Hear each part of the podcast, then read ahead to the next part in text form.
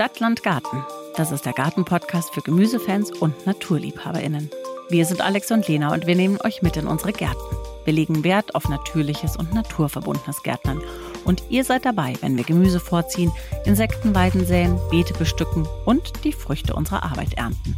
Wenn wir lernen, Fehler machen, Erfolge feiern und jeden Tag ein kleines bisschen mehr verstehen, wie so ein Garten funktioniert.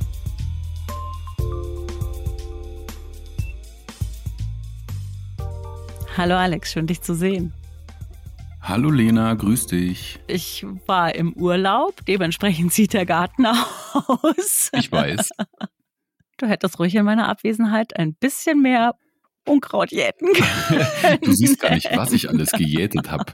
Aber bei dir bin ich mir immer nicht so sicher. Ich kenne ja deinen Garten quasi nur als Besucher ab und zu, was eigentlich Unkraut ist und was irgendwie dahin gehört. Also klar, ich erkenne so Ringelblumen und ein paar Kräuter erkenne ich auch und so. Aber manchmal so bei Blumen und Stauden bin ich ja total schlecht. Da bin ich mir dann irgendwie unsicher, was eigentlich wohin gehört. Ich freue mich trotzdem total, dass du hin und wieder vorbeigekommen bist und zumindest mal die ganzen Tomaten geerntet hast. Denn ich habe zwar noch vor meinem Urlaub ein paar abgepflückt, aber mir war völlig klar, dass jetzt natürlich in dieser Zeit die meisten Tomaten reif werden und freue mich, dass sie in guten Händen und Mündern waren und ja nicht am Strauch verfault sind. Das wäre traurig gewesen. Naja, immerhin hast du dich damit ja schon für fertig verarbeitete Tomaten qualifiziert und kriegst die als Return. Das ist ja auch nicht schlecht. Es ist so 50-50, würde ich sagen. 50 Prozent ist im Mund gelandet und 50 Prozent im Topf. Sehr gut. Was ist denn bei dir passiert so in den vergangenen zwei Wochen, außer dass du hin und wieder in meinem Garten warst? Ja, ich habe deinen Garten gefilmt und beerntet und so ein bisschen gepflegt. Ich habe relativ in der großen Aktion hier das Hühnergehege umgesteckt. Also das Außengehege mit diesem mobilen Zaun haben wir jetzt in den Garten in eine bestimmte äh, Struktur gebracht, um quasi das, was die Hühner jetzt zuletzt außerhalb von unserem Grundstück hatten, mal so ein bisschen renaturieren zu lassen vor dem Winter. Weil wenn dann der Winter kommt, werden wir es wieder zurückstecken. Dann hat sich die Wiese wieder ein bisschen erholt und da kam ein bisschen frischer Grünschnitt dazu und da steht vor allem eine sehr große Fichte, die dann im Winter vielleicht auch so ein bisschen Schutz bietet und schneefrei hält. Werden die Hühner denn auch im Winter durch den Schnee stapfen und draußen ja. rum? Ich glaube hüpfen? schon. Also ich meine, die Voliere ist ja eh teilüberdacht, beziehungsweise vielleicht bis dahin auch ganz überdacht. Das heißt, sie haben keinen Schnee in ihrer Voliere und außerhalb bin ich gespannt. Da könnte ja unter Umständen recht viel Schnee liegen bei uns wie sie das dann so handhaben, ob sie sich so Trampelwege machen oder ob ihnen das zu kalt am Bauch ist, keine Ahnung. Ich habe überhaupt keine Idee bis jetzt. Aber die Sulmtaler sind ja aus Österreich, insofern müssten die das eigentlich schon checken. Berghühner. Quasi.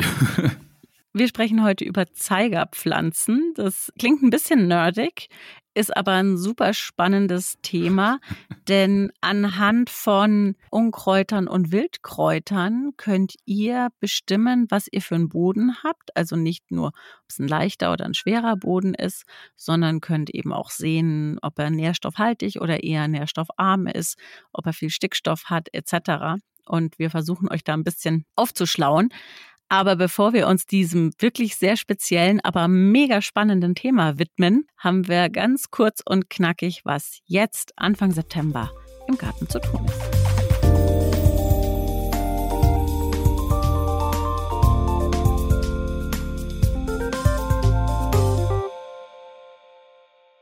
An trockenen Tagen könnt ihr Samen sammeln. Natürlich nicht von Hybriden, sondern samenfeste Pflanzen, am besten Biopflanzen, Biosaatgut gewinnen. Von F1-Hybriden geht das nicht.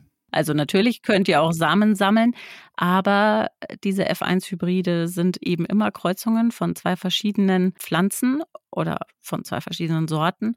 Und wenn ihr diese Samen aussät, wisst ihr nicht, was am Ende rauskommt. Also ihr könnt eben nicht sagen, dieses Gemüse in dieser Farbe, mit dieser Beschaffenheit ist dann eins zu eins das gleiche. Dafür braucht ihr samenfestes Saatgut. Auch dazu werden wir sicherlich mal eine Folge machen. Aber eben gerade sowas wie Ringelblumen, Sonnenblumen, sofern die Vögel nicht alle wegfressen, kann man Stimmt. super sammeln. Koriander habe ich beispielsweise gesammelt oder auch Jungferngrün, also so einige Blumen. Aber das geht natürlich auch mit dem Gemüse. Dazu müsst ihr es blühen lassen, klar. Aber wenn das passiert ist, ich habe es zum Beispiel mit den Radieschen jetzt mal versucht, meine Radieschen haben geblüht und auch dicke Schoten gebildet, dann habt ihr die Samen schon fürs nächste Jahr. Genau, ihr könnt im Herbst einiges aussehen, zum Beispiel Kaltkeimer wie Mohn, Taglilie und Phlox zum Beispiel. Ihr könnt die Rosen schneiden, aber schneidet nur die verblühten Blüten ab und vielleicht zu lange Triebe, denn Rosen frieren im Winter nochmal runter und der richtige Rosenschnitt, den macht ihr immer im Frühjahr. Also schneidet die jetzt nicht ratzerputzekal runter, denn die sind anfällig für Frost und nicht, dass sie bis zum Boden abfrieren. Blumenzwiebeln kaufen, bestellen, setzen, das ist alles jetzt möglich und ist auch ein guter Zeitpunkt dafür. Alle zehn Jahre solltet ihr euren Rhabarber teilen und umpflanzen.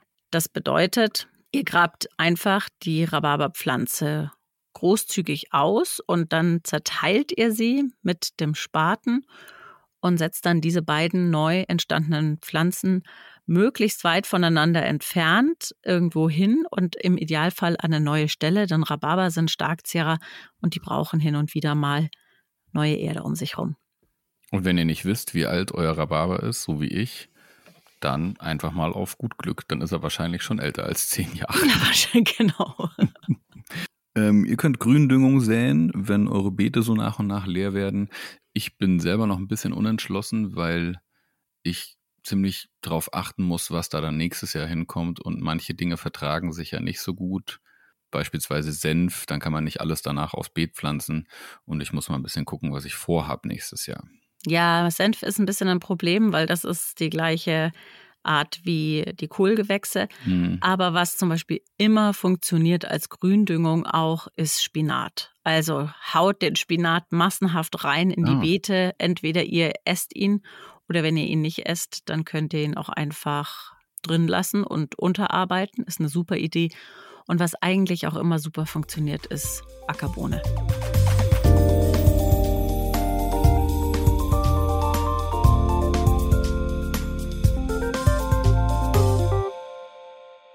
Okay, Lena, jetzt haben wir unser kurz und knackig durch. Das heutige Thema lautet ja Zeigerpflanzen. Du hast vorhin so schön gesagt, es klingt nerdig. Ich würde sagen, ist auch so. Mhm. Aber das ist ja okay. Wir sind ja schließlich ein Garten-Podcast. Vielleicht magst du uns mal abholen, was sind denn Zeigerpflanzen eigentlich? Ich habe es ja vorhin schon ganz kurz anklingen lassen. Zeigerpflanzen, man nennt sie auch Indikatorpflanzen, sind in der Regel Wildkräuter, die sich von alleine ansiedeln. Und zwar tun sie das deshalb, weil sie eben in euren Beeten optimale Bedingungen vorfinden und eure Beete eben genau das anbieten, was diese jeweiligen Pflanzen brauchen. Und weil sie sich besonders wohlfühlen in euren Beeten, weil da die Bedingungen so optimal sind, treten sie eben auch sehr großflächig auf. Also selbst wenn ihr sie immer wieder rausrupft, werden sie sich immer wieder ansiedeln und sie sind eben nicht nur an einer kleinen Stelle, sondern tauchen an verschiedenen Stellen auf. Und das ist eben ein Zeichen dafür, dass der Boden genau so beschaffen ist, wie diese Pflanzen ihn brauchen. Und wenn man eben ein bisschen mit offenen Augen durch seine Beete geht und mit offenen Augen und ein bisschen Verstand sein Unkraut rupft, dann kann man ganz gute Rückschlüsse daraus ziehen, wie der Boden eben beschaffen ist. Jetzt denke ich gerade so an meine Beete und ich glaube, ich habe hauptsächlich Ackerwinde in meinen ja. Beeten. Aber das ist, glaube ich, keine Zeigerpflanze. Doch. Oder? Ja, doch, doch, auf alle Fälle, ja. Ackerwinde liebt stickstoffhaltige Böden. Also Ackerwinde ist immer ah. da, wo sehr viel Stickstoff vorhanden ist. Deswegen wächst quasi bei mir alles ja ziemlich gut und ich soll lange nicht düngen laut Bodenanalyse. Dafür fühlt die sich sehr, sehr wohl. Mist. Also, was man vielleicht noch dazu sagen muss, weil du gerade das Stichwort Bodenanalyse genannt hast. Wir haben ja schon in früheren Folgen auch mal gesagt, ich glaube in der Folge zum Thema Beetvorbereitung haben wir empfohlen, eine Bodenanalyse zu machen. Eine Bodenanalyse ist natürlich in der Regel immer genauer, als wenn man sich jetzt seine Zeigerpflanzen anschaut. Denn die schlüsselt meistens den Boden auch auf nach den wichtigen Nährstoffen, nach mhm. Kalium, Calcium etc. Das alles kann man jetzt nicht so perfekt an Zeigerpflanzen ablesen, sondern da geht es jetzt eben erstmal um ja die Beschaffenheit des Bodens. Ist er leicht, ist er schwer, ist er nass, ist er trocken? Und dann geht es auch um den Nährstoffgehalt. Ist er eher nährstoffreich oder nährstoffarm? Solche Dinge. Hat er viel Stickstoff? Hat er wenig Stickstoff? Also eine Bodenanalyse ist immer genauer, aber sie ist natürlich auch viel teurer, als wenn man einfach mal sein Unkraut anguckt. Je nachdem würde ich jetzt so sagen, 60 Euro ungefähr zahlt man schon mhm, für eine äh, Bodenanalyse nach oben offen, je nachdem, wie viel man untersucht haben möchte. Aber was ich eben auch so das Bestechende an diesen Indikatorpflanzen finde, ist, dass es einen so lehrt, mit offenen Augen durch seinen Garten zu gehen und sich einfach mal wirklich anzugucken, was da so wächst. Und ich beispielsweise habe jetzt einfach nur in den Gemüsebeeten eine Bodenanalyse gemacht und nicht in den Staudenbeeten. Und manchmal ist der Boden da ja auch ganz unterschiedlich, weil man vielleicht weniger Humus in den Staudenbeeten ausbringt oder ähnliches. Und dann kann es einfach eine total gute Ergänzung sein. Ja, außerdem finde ich, ändert sich natürlich auch die Bodenbeschaffenheit mit der Zeit. Und wenn du, weil sie nicht einerseits, sagen wir mal, in einem Jahr eine Bodenanalyse machst, machst du sie ja erst drei, vier Jahre später wieder. Hm. Aber aufgrund beispielsweise klimatischer Bedingungen, ne, Wetter etc. und auch was du da gepflanzt hast vorher und auch nachher, verändert sich natürlich auch der Boden. Ich könnte mir schon vorstellen, dass ich dieses Jahr, weil es so grundsätzlich sehr trocken ist, ein paar andere Zeigerpflanzen sich durchsetzen im Vergleich zu einem Jahr, das sehr nass ist beispielsweise. Die lassen sich da nicht so richtig austricksen, denn es ist so, dass trockene Böden bedeutet ja nicht, dass diese trockenen Böden nie nass werden dürfen. In einem trockenen Sandboden wird sich jetzt wahrscheinlich nie Ackerschachtelhalm, der eben diese tonigen, lehmigen, schweren, nassen Böden, dauerhaft nassen Böden braucht, ansiedeln oder durchsetzen, selbst wenn es den Sommer lang durchregnet. Also die sind schon echt klug, diese Indikatorpflanzen. Ich finde das total faszinierend. Und deshalb, ja, schauen wir da heute einfach mal so ein bisschen genauer drauf. Ja, du hast ja jetzt schon äh, gesagt, wir finden die Tigerpflanzen in unseren Gemüsebeeten beispielsweise oder da, wo ich mein Gemüsebeet anlegen will. Was können denn so Zeigerpflanzen überhaupt alles anzeigen? Zunächst mal die Bodenbeschaffenheit. Ist der Boden schwer? Ist er tonhaltig? Ist er lehmig oder ist er eher trocken und sandig? Das denkt man natürlich im ersten Moment, erkennt man auch so, aber ganz viele Böden sind ja nicht einfach nur lehmig oder nur sandig. Das gibt es natürlich auch. Ich mhm. glaube, du bei dir weißt, dass du einfach einen schweren Lehmboden hast, oder? Also ja, so kurz vor Lehm auf jeden Fall. Okay. Also ich zum Beispiel habe einen sandigen Lehmboden. Das wurde mir auch in meiner Bodenanalyse bestätigt. Aber die Frage, und das sagt einem die Bodenanalyse natürlich nicht, ist trotzdem, was überwiegt denn da? Also ist es am mhm. Ende eher sandig oder ist es eher lehmig. Und ich stelle zum Beispiel fest, dass es offensichtlich eher Richtung sandig tendiert, einfach aufgrund der Zeigerpflanzen. Weil ich habe einige Zeigerpflanzen, die eben eher so diese trockenen Böden auch ganz gut finden und ganz gerne mögen. Mhm. Und dann erkennt man natürlich auch noch, ich habe es vorhin schon gesagt, welche Nährstoffe ein Boden hat. Also ist er nährstoffreich oder ist er nährstoffarm? Hat er viel Humus? Hat er wenig Humus? Und vor allen Dingen hat er viel Stickstoff in sich oder eben nicht. Klar, wahrscheinlich auch so ein bisschen, ist er sauer eher oder ne, so. Ja, richtig. Ja, ja.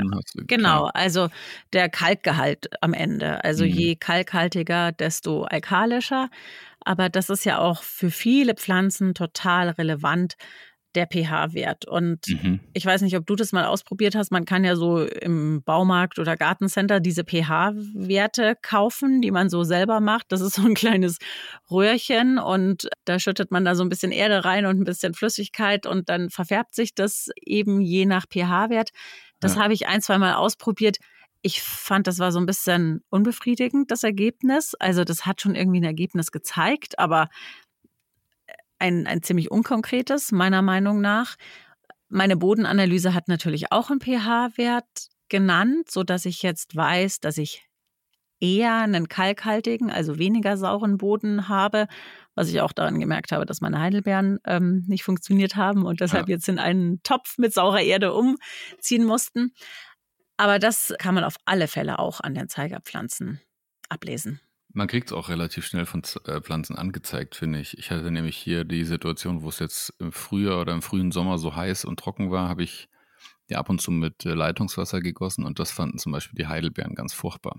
Und äh, das haben sie ganz schnell angezeigt, ne? gelbe Blätter bekommen und ich habe erst gar nicht gecheckt, warum.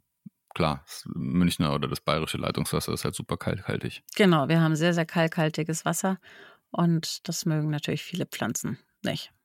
Vielleicht bleiben wir mal bei der, Bodenbeschaffenheit. Kannst du uns mal mitnehmen, welche Pflanzen oder welche Zeigerpflanzen für welchen Boden stehen sozusagen? Ja, also das, ich versuche jetzt ein paar zu nennen. Es gibt natürlich noch einige mehr, aber am Ende schwirrt euch dann wahrscheinlich der Kopf, könnte ich mir vorstellen. Was mich jetzt noch vielleicht im Vorfeld interessieren würde von dir, Alex, hast du denn so bestimmte Unkräuter, die bei dir immer wieder auftauchen, wo du irgendwie sagst, das könnte auch eventuell ein Indikator für irgendwas sein, ohne das jetzt vielleicht zu wissen?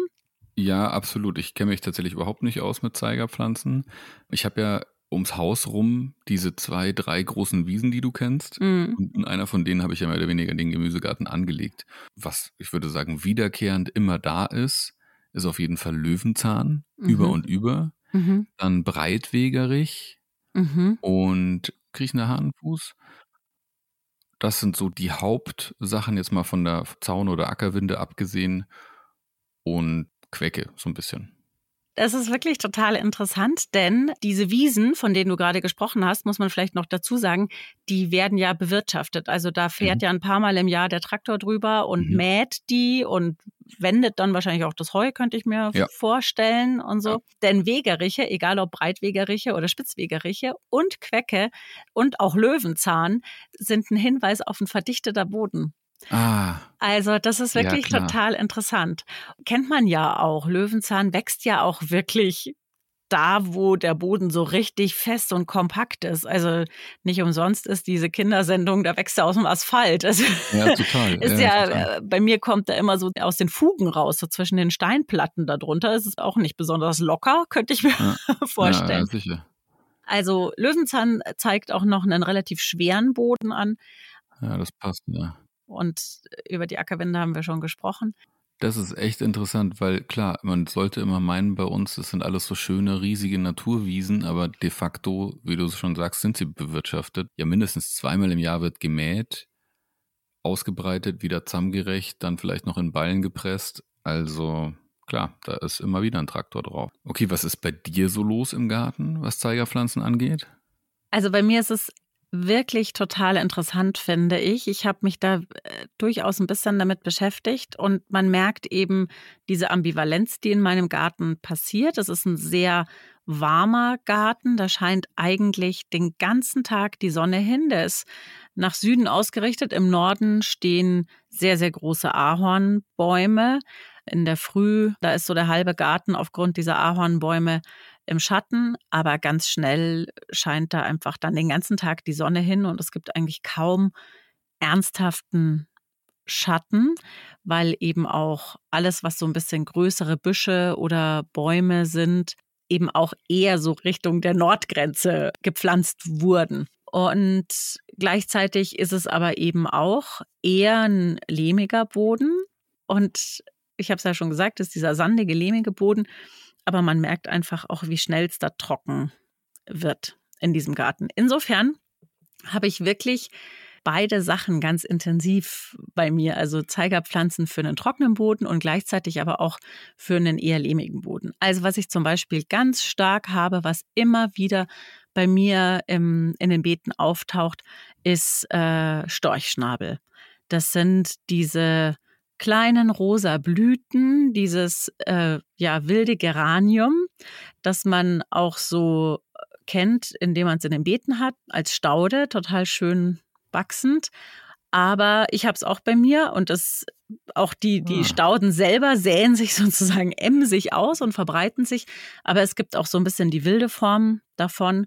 Und auch die taucht bei mir einfach immer wieder als Unkraut in den Beeten auf. Ich habe Wolfsmilch bei mir, was auch äh, eine Pflanze ist, die sehr gerne und gut auf trockenen Böden zurechtkommt, mhm. die da mhm. auch emsig wächst. Also wo die jetzt herkommt, ob die vielleicht mal beim Nachbarn gewachsen ist oder wo die hergeflogen ist, das weiß ich nicht. Aber die ist jedenfalls auf alle Fälle da. Und dann habe ich aber auf der anderen Seite wirklich bei mir überall wachsende Zeigerpflanze, die typisch für Lehmboden ist. Und das ist persischer Ehrenpreis. Und das kennt ihr sicherlich alle. Das klingt zwar jetzt ein bisschen abgefahren, aber wir als Kinder haben zu denen immer Gewitterblümchen gesagt. Das sind diese ganz filigranen, kriechenden Pflänzchen mit diesen ganz kleinen, weißen, zarten Blütchen. Und wir haben immer mhm. Gewitterpflanzen mhm. oder Gewitterblume gesagt, weil die eben bei schlechtem Wetter sich zusammenklappen, diese ganz kleinen, zarten Blümchen. Ja, ja, ich glaube, ich weiß, was du meinst. Die sind so hellbläulich weißlich. Genau, ne? richtig. Und die tauchen auch bei mir überall im Beet auf. Ich bin mir gerade nicht sicher, ob ich die mit Gundermann verwechsel. Ich persönlich finde, Gundermann erinnert mich immer so ein bisschen an so eine Taubnessel oder so. Das ist ja schon ein, ein Stiel und hat Blätter und zwischen den Blättern sind dann immer diese blauen trichterförmigen kleinen Blütchen, der ja sehr, sehr geliebt wird von den Insekten. Ah, okay, persischen Ehrenpreis habe ich auch. Ich habe das mit Gundermann verwechselt. Ja, also persischer Ehrenpreis ist Lehmboden. Ja, siehst du mal. Und den kann man aber immer ganz gut ausrupfen, finde ich, weil das gleich man so einen ganzen Teppich in der Hand irgendwie. Den hat man schnell weg, aber der kommt auch schnell wieder. Und was ich aber zum Beispiel auch habe, auch typisch für einen Sandboden eher, ist eine Königskerze. Also diese großen. Hm, naja, also das ist ja immer die Frage. Ich habe sie zumindest nicht angepflanzt und sie wächst mhm. auch an, an Stellen, wo sie sicherlich niemand hingepflanzt hat. Also sie, sie kommt da schon von alleine. Was ganz typisches für einen Sandboden ist, was man sicherlich vielleicht nicht unbedingt vom Namen kennt, aber definitiv auch von der Optik, ist Franzosenkraut. Das ist was ja sehr, sehr krautiges, grünes und die Blüten sind total unspektakulär. Die sehen so aus wie mini, mini, mini kleine Kamillenblütchen vielleicht, mhm. also so sehr groß gelb in der Mitte und dann außenrum so ein bisschen weiß. Kriegt man auch relativ gut raus, ist aber auch emsig am Wachsen. Ich habe total Lust, jetzt irgendwie in den Garten zu gehen mit so einer Art Bestimmerbuch oder so und mal zu gucken, was eigentlich. Am besten nehme ich dich einfach mit und dann sagst du, hier, guck. Ich finde, das ist ja das Spannende daran, dass man sich eben plötzlich mit diesen Unkräutern so beschäftigt.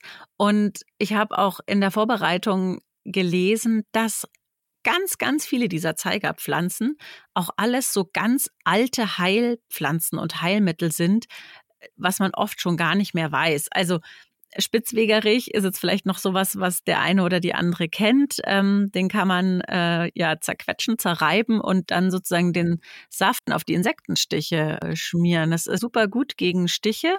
Das ist so ein Wissen, das einfach mal vorhanden war, das immer mehr verloren gegangen ist. Und das ist eigentlich total spannend, sich damit so ein bisschen zu beschäftigen. Ja, das ist voll gut zu wissen, weil ich habe hier so ein ganz altes Hildegard von Bingen Buch wo aber eher Zeichnungen drin sind. Vielleicht kann ich quasi mit der modernen Technik erst die Pflanzen bestimmen und dann in dem von Bingen Buch nachschlagen, was man damit so machen kann. Ja, vielleicht sprechen wir noch ein bisschen über den Kalkgehalt, also saurer Boden oder nicht saurer Boden.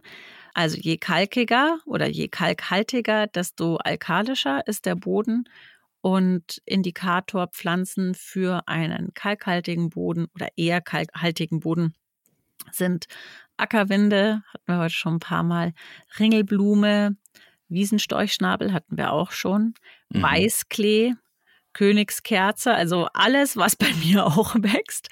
Wegwarte, was bei mir leider nicht wächst, was ich aber unbedingt im kommenden Jahr haben möchte, weil ich finde, dass die so wahnsinnig schön aussieht, auch wenn sie irre groß wird. Das sind so diese langen Stiele, die bestimmt, ich würde sagen, Meter 50 oder so oh, werden. Zwei Meter, ja diese blauen, sternförmigen Blüten haben, so ein bisschen entfernt wie eine Kornblume vielleicht aussehen, ja.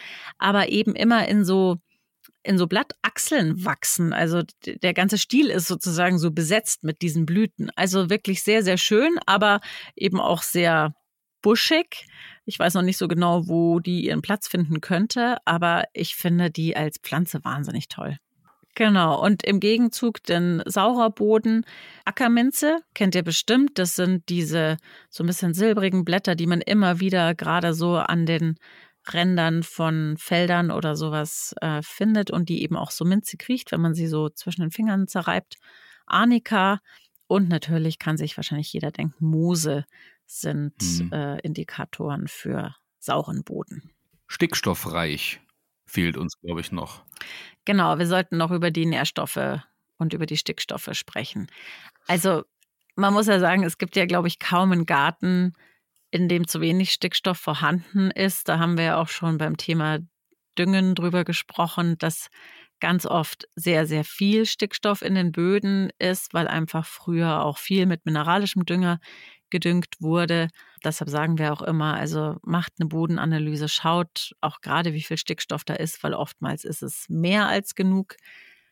Klassische Zeigerpflanzen für Stickstoff sind Brennnessel, Ehrenpreis, Hirtentäschel kennt man vielleicht auch noch von früher, diese kleinen weißen Pflänzchen, die dann so diese kleinen dreieckigen Täschchen machen. Holunder, Kamille, Schafgarbe, Vogelmiere, das kennt ihr sicherlich auch. Das sind diese auch kleinen, eher niedrigen, kriechenden Pflänzchen, die so kleine weiße Sternchen als Blüten haben. Dann unser geliebter Girsch. Da habe ich echt wenig, Gott sei Dank. Bei mir hält sich's auch in Grenzen. Und ja, ich weiß, man kann ihn essen, aber ich finde ihn trotzdem doof. dann die Ackerwinde und dann das Franzosenkraut, über das wir vorhin gesprochen haben. Und vorhin hatten wir das Gundermann. Also Gundermann ist auch ein Indikator für stickstoffreich, aber auch generell für nährstoffreich. Also ich habe auf jeden Fall auch stickstoffreich. Ich habe Brennnessel, Schafgarbe, Vogelmeere, Ackerwinde ohne Ende. Kamille vermehrt sich ja eh bei mir total. Und ich habe tatsächlich, ich habe ja lange, letztes Jahr längere Zeit Ackerschachtelhalm gesucht hier auf dem Land und habe dann erst so am Wegesrand ins Nachbardorf zufällig einen gefunden, neben der landwirtschaftlichen Straße quasi. Ah ja, okay. Also Ackerschachtelhalm findet man wirklich nicht deshalb so schnell, weil erstens liebt er diese wirklich nassen, also staunassen Böden und dann aber auch eher eben die mageren, also die weniger gedüngten und weniger nährstoffreichen Böden. Ja, das passt zu der Stelle ziemlich. Da ist bestimmt viel Staunässe. Da ist einfach so ein Straßenrand, ne? Da ist irgendwie sonst nichts mit. Also jetzt keine vielbefahrene Straße, sondern so ein, eher so ein Fahrradweg, aber schon eher befestigt und, und unwirtlich, finde ich. Okay, also das war jetzt ganz schön viel Input natürlich. Ja, total. Ähm, wenn ich jetzt, sagen wir mal, ich will ein Beet vielleicht neu anlegen oder ich bin, habe einen neuen Garten oder irgend so, so ein eher neuer Grund, wie gehe ich dann am besten vor, wenn ich überhaupt mal wissen will, was wächst bei mir und wie kann ich das bestimmen? Es ist ja generell, wenn man neu ist in dem Garten oder neu mit einem Beet zusammenarbeitet, völlig egal, ob man selber neu auf dem Grundstück ist oder ob eben ja die Beete neu sind. Es ist immer eine gute Idee, einfach mal zu beobachten, wirklich zu gucken, was passiert eigentlich, was passiert, wenn es viel regnet, was passiert, wenn es wenig regnet an welchen Ecken ist viel Sonne, an welchen Ecken ist wenig Sonne, an welchen Ecken kommt viel Unkraut, an welchen kommt kein Unkraut. Also das ist per se immer eine gute Idee, einfach mal so ja, so ein Gespür für die einzelnen Beete zu bekommen. Das würde ich jetzt völlig unabhängig von den Zeigerpflanzen und den Indikatorpflanzen immer empfehlen. Also beobachtet die Natur und ich glaube, nur dann kann es funktionieren, wenn man mit ihr arbeitet und nicht ihr versucht, den eigenen Willen aufzudrücken. Dass das nicht funktioniert, das erleben wir ja jeden Tag aufs ja, Neue in unseren Gärten. Und dann schaut euch an, was ihr da als Unkraut rausrupft. Bestimmt das wirklich. Da gibt es ja vor allen Dingen auch Apps, mit denen das total gut funktioniert. Aber man kann natürlich auch einfach mal Zeigerpflanzen oder Indikatorpflanzen googeln. Es gibt wirklich viele Seiten, die die alle auflisten, die unterscheiden sich alle ein bisschen voneinander. Die sind nicht alle immer komplett vollständig. Wahrscheinlich ist keine von denen wirklich vollständig. Aber wenn man da so ein, zwei, drei sich mal anguckt, bekommt man ein ganz gutes Gespür dafür und da findet man dann eben die Pflanzen, die ja eben besonders intensiv bei einem auftreten auch wirklich ganz gut. Ja, und wenn ihr sie bestimmt habt und gelernt habt, wofür sie stehen, dann könnt ihr natürlich damit umgehen. Dann könnt ihr verdichtete Böden auflockern, dann könnt ihr schwere Böden versuchen, ein bisschen leichter zu machen mit verschiedenen äh, Substraten und Zugaben. Also darüber haben wir gesprochen beim Thema Beetvorbereitung.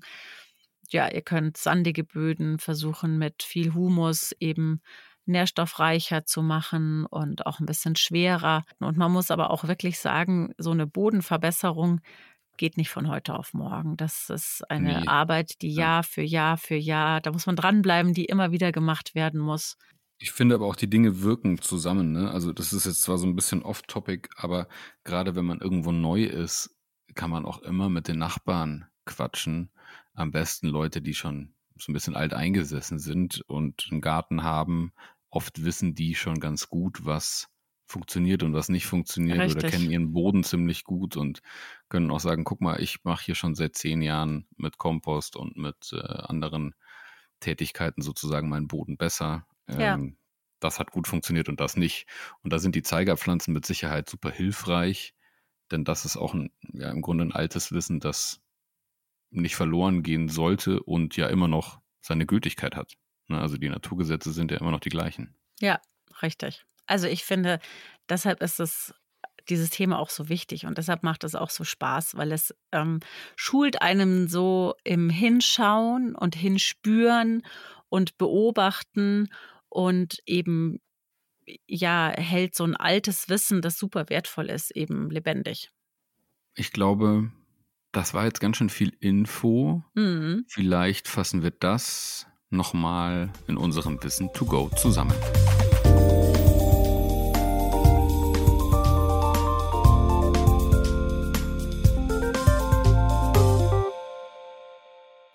Ja, wie ich es gerade schon gesagt habe, schaut euch an, was in und um eure Beete wächst, bestimmt es und zieht dann da eure Schlüsse draus. Ihr könnt klar eine Bodenanalyse machen, die ist immer sicherer und genauer, zeigt aber auch nicht immer unbedingt all das an, was diese Zeigerpflanzen euch anzeigen. Und mit Hilfe von Apps oder Büchern fällt die Bestimmung relativ leicht und ihr habt euer Wissen kompakt. Wir hören uns wieder am 18. September und dann sprechen wir, wir haben es vorhin schon kurz mal angeteasert, über das Thema Samen gewinnen. Ich hätte noch Bock auf Gründüngung. Oh, das machen wir. Aber Samen interessieren mich auch total und Samengewinnung habe ich tatsächlich so nur im Kleinen bisher gemacht. Aber wenn es dich interessiert, dann lass uns doch erst Samengewinnung machen, weil Mitte September ist, glaube ich, das schon ein guter Zeitpunkt, oder? Ja. Ja, ja, voll. Und dann äh, machen wir dann Anfang Oktober Gründüngung. Ist das nicht eine gute Idee? Ja, bin ich total dabei. So, jetzt haben wir uns auf die nächste Folge ja wunderbar geeinigt und auch schon auf die übernächste. In diesem Sinne bleibt mir eigentlich nichts mehr zu sagen, außer unseren üblichen, aber immer noch genauso dringlichen Aufruf. Schreibt uns eine Bewertung, lasst uns ein paar Sterne da. Das ist wichtig, um unser Projekt sichtbarer zu machen und auch sichtbar zu halten. So funktioniert äh, die Podcast-Welt unter anderem und da spielen wir auch gerne mit. Euch kostet es nicht viel Zeit und uns bringt es unheimlich viel. Außerdem folgt uns auf Instagram und folgt uns auf YouTube, gerade jetzt zu dem Thema Zeigerpflanzen. Wir haben da was für euch vorbereitet. Also schaut da unbedingt rein. Ihr findet uns unter Stadtlandgarten Podcast, sowohl auf Instagram als auch auf YouTube. Und wir freuen uns, wenn ihr dort nicht nur vorbeischaut, sondern uns auch abonniert. In diesem Sinne, ab mit euch in den Garten, bestimmt ein bisschen Unkräuter, postet uns äh, ein paar Bilder, schickt uns was und zeigt mal, was ihr da so habt. Wir können auch versuchen, eine Ferndiagnose zu machen. Das ja. äh, können wir dann gemeinsam und demokratisch machen. Das ist bestimmt ein großer Spaß. Absolut. Ich wünsche euch einen schönen Tag. Bis bald. Tschüss.